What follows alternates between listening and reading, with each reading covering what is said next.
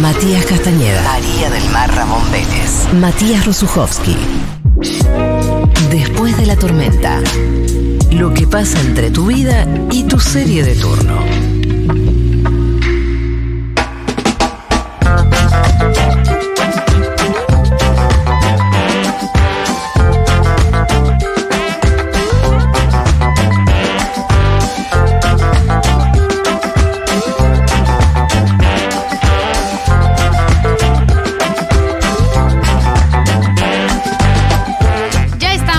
En los estudios de Futurock con Sandra Lorena Vázquez, nuestra veterinaria de confianza, nuestra veterinaria favorita del mundo mundial, eh, para todas las consultas veterinarias que tienen los y las Stormies. ¿Cómo estás? Muy bien, muy contenta de estar acá. Muchas, muchas gracias por volverme a invitar.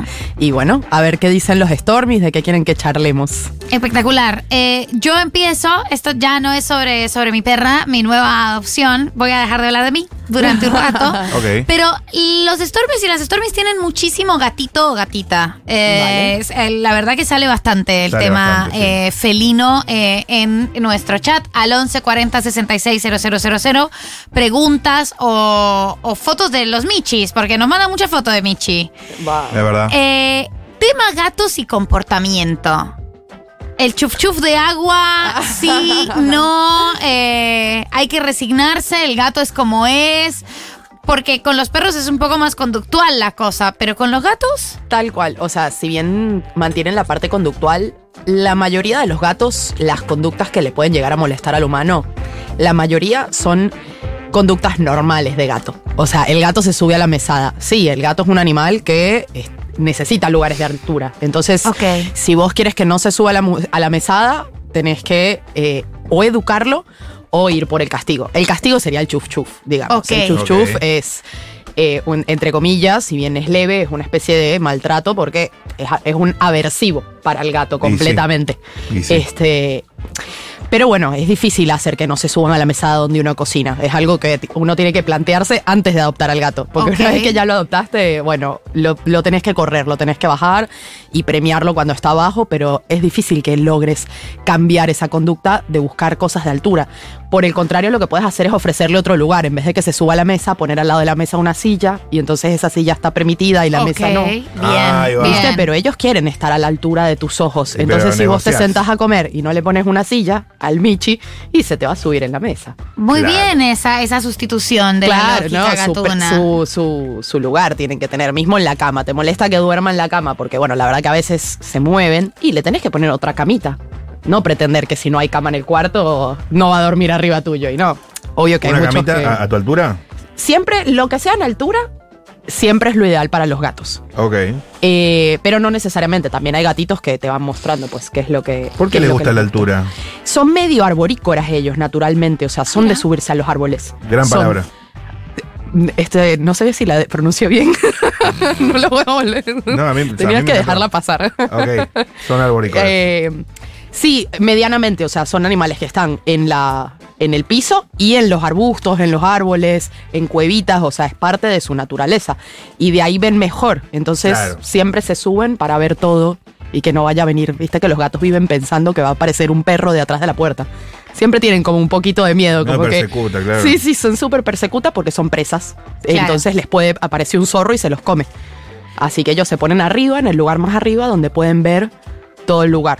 La vez pasada nos contaste algo que a mí me pareció un dato increíble y es que tienen como estas, estos comportamientos explosivos que de repente como unos, unos, unas explosiones de energía. Sí, mal. Eh, Los sumis. Los, claro, y después como mucho tiempo medio en reposo. eh, pero ¿qué hacer con un gato que eh, es agresivo? Como los gatos que son más Ay, agresivos. sí, como Bien. uno acá dice, ¿por qué nos muerde todo el tiempo? Nos Claro. ama, se sube encima. Le gusta que lo acaricien, ronronea cuando ve la mano y la mano es el diablo. Entiende que la mano es quien lo acaricia o para él es otro ente. tipo, es la mano que te da de comer, chabón. Es las dos cosas, o sea, a ver, muy pocos gatos, me atrevo a decir que tacha en 0% es agresivo. Ok. En general, lo que tienen es una conducta de defensa. Ok. Entonces tenemos que diferenciar lo que es que vienen que- y te atacan cuando vos estás tranquilo Sí. a cuando ellos se sienten agredidos.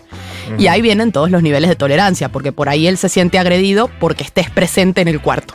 Bueno, que, su-. No, eh, que susceptible, Pero hermano. usted- exactamente, Dale. pero eso es lo que se trabaja. El gato, por ejemplo, le gustan los mimos, pero tiene una barrita, ¿vieron los Sims?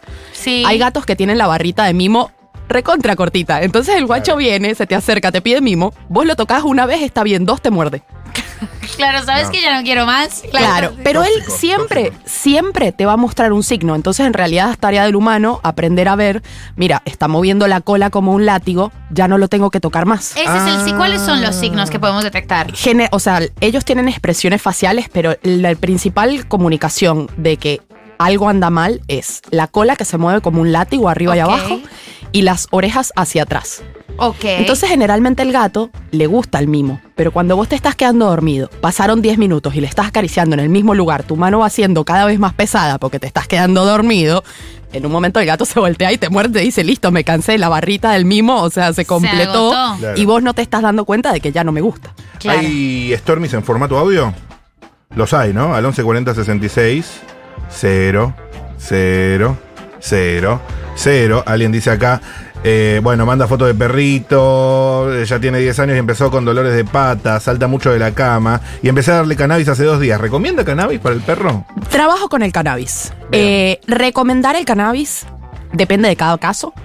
Sí. Tenemos un mundo con el cannabis que puede llegar a ser un problema y un malentendido, dado a que es difícil conseguir la cepa adecuada para cada padecimiento y por otra parte, al estar muy ligada al mercado negro, muchas veces empezamos a darle gotas de cannabis a nuestros animales sin saber qué concentración tiene de cannabis. Entonces, sí, yo trabajo, uso y recomiendo el cannabis con mis pacientes, pero no cualquier cannabis y no en cualquier momento ni para cualquier situación. ¿Viste? Ahora es como que se descubrió, o sea, legalizamos, nuestra generación legalizó moralmente, digamos, el uso del cannabis y entonces el cannabis para todo. Y tampoco es así. O sea, sí es adecuado, sí lo uso un montón para manejo del dolor, para manejo de ansiedad, para viajes, para idas al veterinario. Justamente, oye, tengo que ir a hacerle una ecografía a mi perro, se pone súper nervioso. Vamos a darle un tratamiento de cannabis previo Vamos. a ese momento. Pero por ahí uno entonces empieza a comprar el cannabis que me trajeron de Uruguay, no, fulanito me trajo un cannabis de total. Chile y la verdad que yo con eso no puedo trabajar porque no sé qué marca es, Claro. no sé si es orgánico, si está lleno de pesticidas. Hmm. Entonces, bueno, pero sí, eh, avalo y acompaño el- tratamientos con cannabis. Igual, vengo, ahora sí, meto el chivo Sí. por acá. Todos los Eh, chivos. Lo que yo más trabajo actualmente y que estoy segura que le va a gustar mucho a los Stormies es la nutrición de los animales, que es un tema que no se habla en general y que tiene mucho que ver con esta pregunta que te mandaron de los dolores articulares. ¿sí?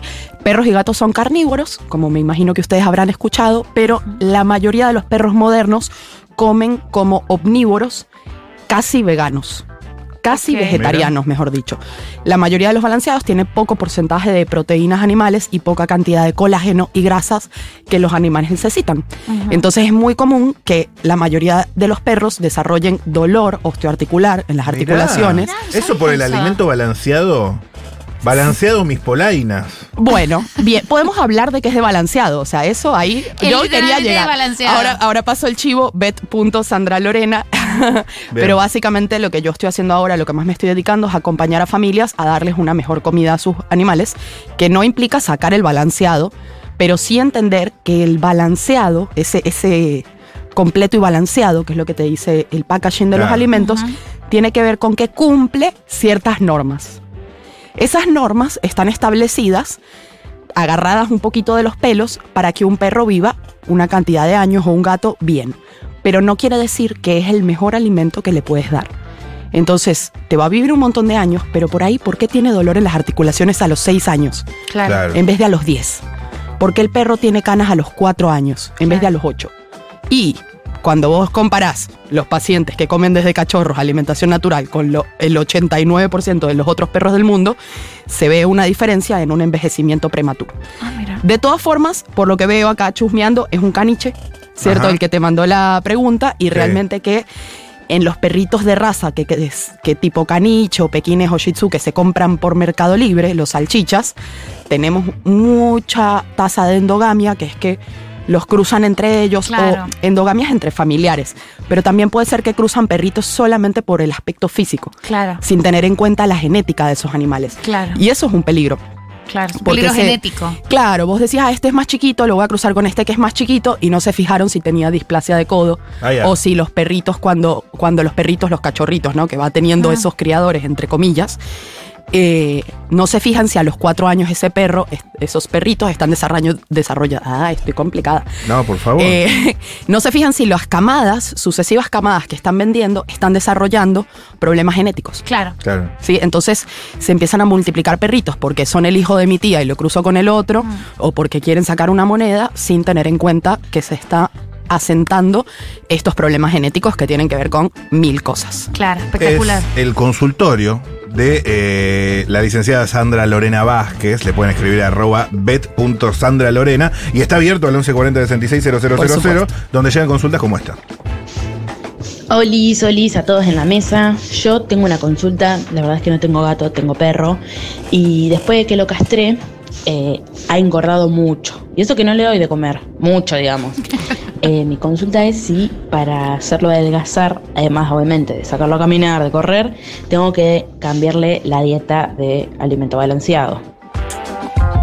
Bueno, eh, muy bien. Es muy común, súper, súper común que los perritos y los gatitos sufran de obesidad en general actualmente, porque al igual que las personas, comen mucho alimento ultraprocesado todos los días y eh, no hacen suficiente ejercicio. Claro. Mi recomendación particular, digamos, primero hay que descartar que el, animal esté comiendo la cantidad adecuada de alimento. Entonces se tienen que fijar en el paquete del balanceado que están usando y si dice que un perro de esa categoría que pesa eso tiene que comer 400 gramos, fijarse de estarle dando los 400 gramos, porque muchas veces lo, lo que hacemos es llenarles el tachito Hmm. sin ver realmente que le estamos dando lo que la marca dice. Pero además de eso que te recomienda la marca, 400 gramos, vos podés sacar el 10%, que en este caso serían 40 gramos, si hago bien las cuentas. Entonces le das 360 gramos de alimento balanceado y esos 40 gramos los reemplazas por carne, por huevo o por alimentos que no tengan hidratos de carbono. Bien. ¿Sí? O sea, de lo que te dice el paquete de balanceado, vos el 10% sos libre de sacarlo y reemplazarlo por alimentos naturales. Y ya con eso, el animal baja de peso si es que tenía un sobrepeso, pero es un animal saludable. Obviamente que hay que descartar que no tenga un hipotiroidismo, un hipertiroidismo y que haya algo que condicione a que ese perro no pueda bajar de peso. Pero en general lo que se hace es bajar primero el 10% y ahí si ya tienes un acompañamiento conmigo, con algún otro veterinario, dices, bueno, vamos a darle mitad balanceado, mitad natural. Y si tenía un sobrepeso por el balanceado, que tiene un exceso de calorías, ¿viste la- las nuevas etiquetas de la ley de etiquetado? Sí. Se le pondrían varios al balanceado. Entonces, si era por ese motivo, baja de peso enseguida. Ahora, si es un motivo de salud, se tiene que descartar con análisis de sangre y hacer un poquito más de seguimiento clínico. Tengo muchos casos acá, no sé si vos querías introducir algún tema. No, estamos, no estamos yo opinando. Estoy, eh, estoy fascinada con, con la casuística de Les Stormies. Eh, si Mira, hay- mira el gordo en cuestión, mira lo que es. Acá estamos viendo a. Tampoco para a- opinar de cuerpos. Se opina de cuerpos ajenos. Sí, no, es verdad, dejémoslo ahí, dejémoslo ahí. Imagínate que tu única comida eh, son unas traviata, loco, denle algo rico. Bueno, qué sé yo. Eh, A ver, vamos a escuchar. ¿Hay para eh, escuchar? Ah, hay dale, para dale, dale, dale. Hoy mi vecino me vino a decir muy amablemente que mi perro le mató 8, 10 codornices. Efectivamente fue mi perro. Eh, lo vieron con, con las codornices en la boca escapando de adentro del, gallinero. ¿Que ¿Hay alguna manera de reeducarlo? Eh, por ahora, cada vez que no estoy y lo tengo que dejar afuera, lo dejo con bozal. Y Pobrecito. Eh, Bueno, eh, la realidad es que obviamente parte del punto de que este perrito es responsabilidad de sus tutores. Entonces, Bien. si tu perro no lo puedes contener en un lugar seguro, es adecuado que lo dejes o encerrado o, eh, o amarrado. pobre ¿sí? perro. Pobre perro está bien, pero suelto yendo al, al jardín del vecino No, donde le pueden poner un veneno, es peor, ¿no? El perrito Claro. Ahora, y- dejarlo con bozal, ahí empezamos con una polémica muy grande porque hay que ver principalmente qué tipo de bozal, porque se pueden llegar a lastimar y les puede agarrar un golpe de calor si el bozal que tienen no es adecuado. Ay, no. Un bozal adecuado para un perro son los Baskerville, ese es el nombre, no sé si es la marca o el modelo. Los que pero son como una canastita. Son como una canasta donde el perro puede tomar agua, Sí. no la canasta beige típica, ¿viste? Que les No, queda la boca claro. cerrada, No, porque el perro no, regula no. calor por ahí. Me hace mucho daño eso. Sí, y dejarlos sin una preparación, con un bozal puede generarles un trauma. ¿Sí? Porque es horrible, obviamente. El uso del bozal puede ser adecuado, pero para momentos puntuales. Lo que le recomendaría a esta persona, en primer lugar, es obviamente dejarlo atado o dentro de la casa y en segunda instancia que le compre codornices a su vecino para alimentar a su perro porque las codornices son excelente fuente de nutrientes y bueno, no todo el mundo tiene un vecino Mira, que críe codornices. Mira, codorniz, yo voy a acercarme haciendo esto. Am, am, am. Y si El- te como, va a ser tu culpa. El perro igual, no, en esta, en esto creo que legalmente sigue funcionando igual. Eh, el perro de mi hermano, eh, Plomito. No le digas eh, así a tu hermano. Ah, El, el plomo, el perro de mi hermano, eh, es verdaderamente un asesino, un asesino, un asesino en potencia de cositas que se mueven, personas no, pero sí animales. Y Simón sufría mucho con esa, con esa, con ese asunto y lo que se hace es lo siguiente: si la codorniz atravesó a tu casa y tu perro la mató en tu casa, culpa al dueño de la codorniz. Si el perro atravesó a eh, la casa del vecino y en la casa del vecino mató a la codorniz, tu culpa. Pero digo, si hay manera de que Claro. el perro no salga de la casa, si las codornices. Sí, sí. El límite es claro. Sí. El límite está ahí. Patalearon Sí, hasta ahí, bueno, pa, encerrarla mejor. Bueno, y para darle, seguir contestándole la pregunta, si estos son conductas que se pueden redire- redireccionar, lo de que el perro case a una codorniz o a un pato o a un ganso en el parque, se pueden re- redireccionar. Pero de nuevo, es una conducta natural para los perros Claro. querer cazar algo que se mueve. Entonces, Claro. si el perro está en sin supervisión, y las codornices están sin supervisión, y estás Eh. estamos pidiendo mucho. Pero entonces, Ahí va eh, para recapitular, mejor dejarlo atado a dejarlo con bozal. Solito. Sí.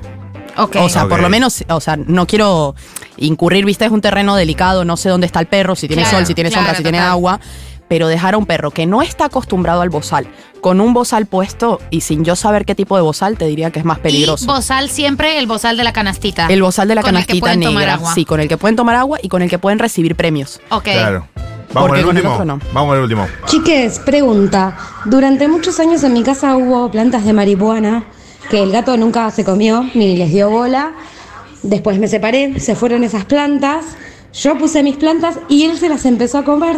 ¿Es un gato machirulo o qué? Cancelado el gato.